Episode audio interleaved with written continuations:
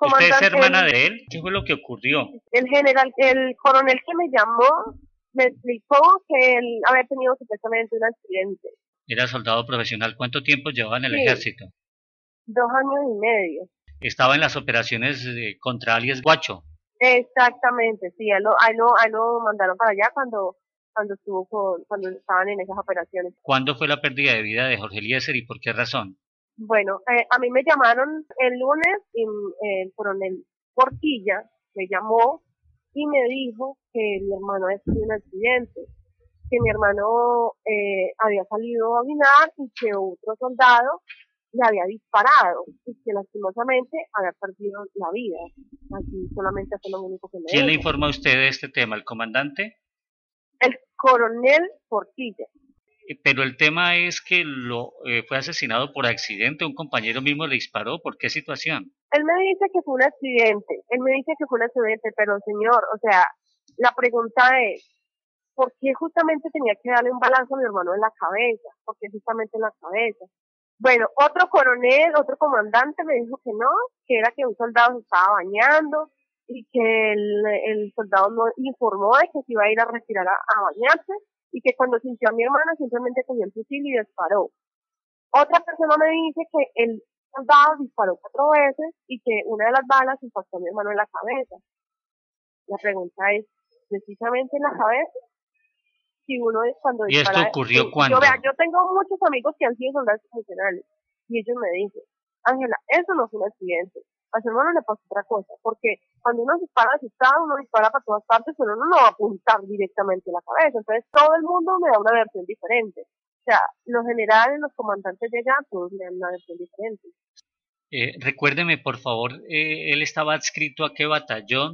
Sí, señor, batallón despliegue rápido número 4.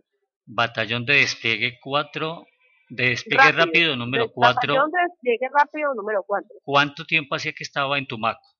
Pues él, o sea, como la base él queda, la base de, de, de, de, Tumaco queda allá en Tumaco, entonces él, él había entrado, él había entrado de permiso. Él salió, él estaba, él hace un mes estuvo aquí de permiso y estuvo un mes acá con nosotros.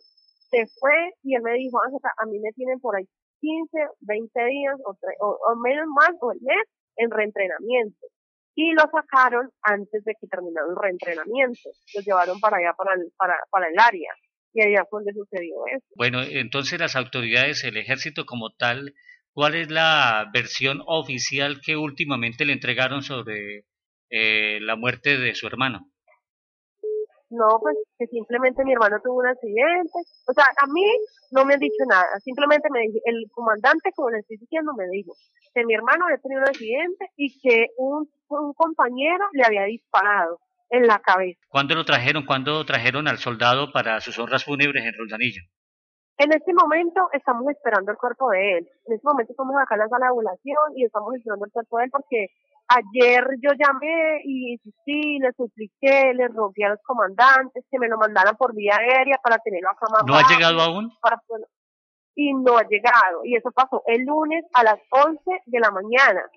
Él, él murió el 11 a, las 11 y 5 de la mañana. Y y estas horas que no me lo han traído, y yo le dije, yo hablé con los comandantes para que hablaran y me lo trajeran vía aérea, para que se comunicaran, y él me dijo que no, que él lo cubría un seguro, y que el seguro no tenía, no tenía convenios con aerolíneas, que yo no sé qué, bueno, me salieron con un poco de cuentos.